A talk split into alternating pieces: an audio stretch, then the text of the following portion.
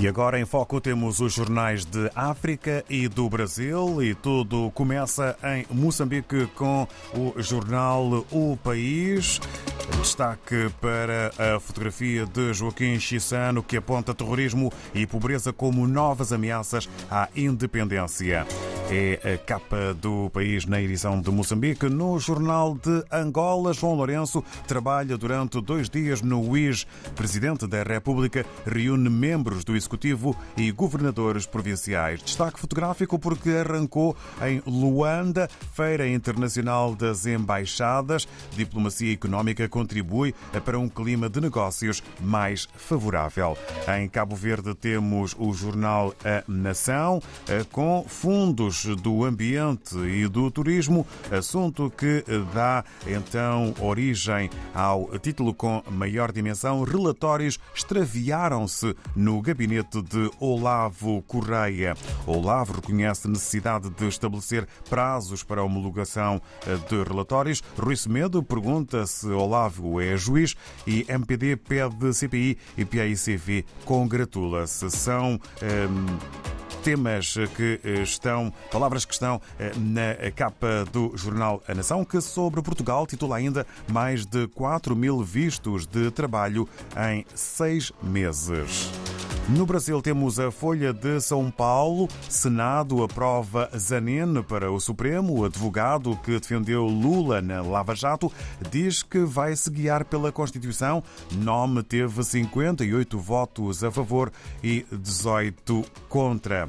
Ainda no que toca exatamente a Lula da Silva, Luís Inácio Lula da Silva, do PT, se encontrou com o Papa Francisco no Vaticano e em Roma com a primeira-ministra ultradireitista da Itália, Giorgia Meloni, que coleciona críticas ao brasileiro, fotografias de Lula com uh, o Papa Francisco e também uh, com a primeira-ministra italiana aqui na capa um, do jornal Folha de São Paulo, uh, quando estamos agora a regressar para a África depois do Brasil, com outros destaques nesta edição em que temos em foco os jornais de África e também do Brasil. Neste pedacinho da manhã temos tempo dedicado para os jornais de Moçambique e estamos em Climane, na redação do Diário da Zambésia com António Zefanias. Viva, muito bom dia. Dia, David Joshua, bom dia, ouvintes da RDP África. De fato, estamos em Climane, como tem sido hábito, quinta-feira.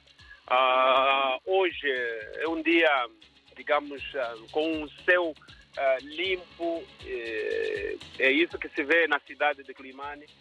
Como tenho dito, um movimento desusado, a cidade de Climane é a chamada capital das bicicletas e olhando pelo, pelos acontecimentos diários, sinto que a, a temperatura também vai ajudar nesta, nesta caminhada. E por falar de eh, temperatura e, e também de misturando com a política, deixa-me dizer que o Diário da Zambésia hoje abre com uma capa segundo a qual uh, desmobilizados do famoso processo de DDR do posto administrativo ou da localidade de Sabe e Murotoni, concretamente na província da Zambésia, eh, estão desde outubro do ano passado que foram, digamos, a, a, a reforma uh, sem suas pensões.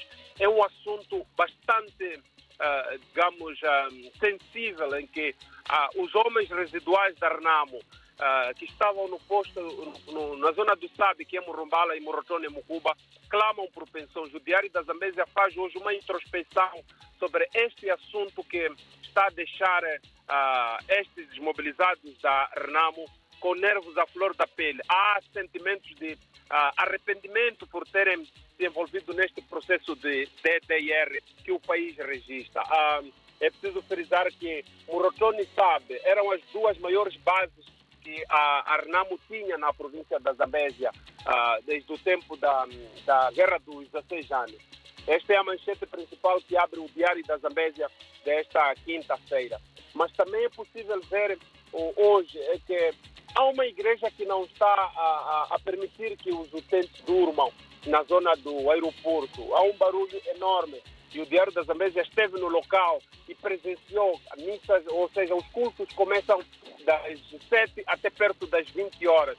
Os moradores da zona do aeroporto pedem socorro a tudo que é entidade governamental, mas parece que tarda a chegar. Esta também é uma notícia que pode ser vista na íntegra aqui no Diário da Zambésia. Na economia, é que há um problema grave de estradas. Há, uma empresa que está a produzir ovos na zona do Guru, e portanto a norte da Zambésia, mas não consegue exportar, ou seja, evacuar este produto porque não tem condições de estradas. O governador da Zambésia, Pio Matos, e também o diretor, o diretor dos serviços provinciais de, de atividades econômicas, Jabula, Jabula Zibia, reconhece haver este problema, mas não tem soluções imediatas sobre o assunto. Essa também é uma notícia que pode ser vista na íntegra aqui no Diário da Zambésia.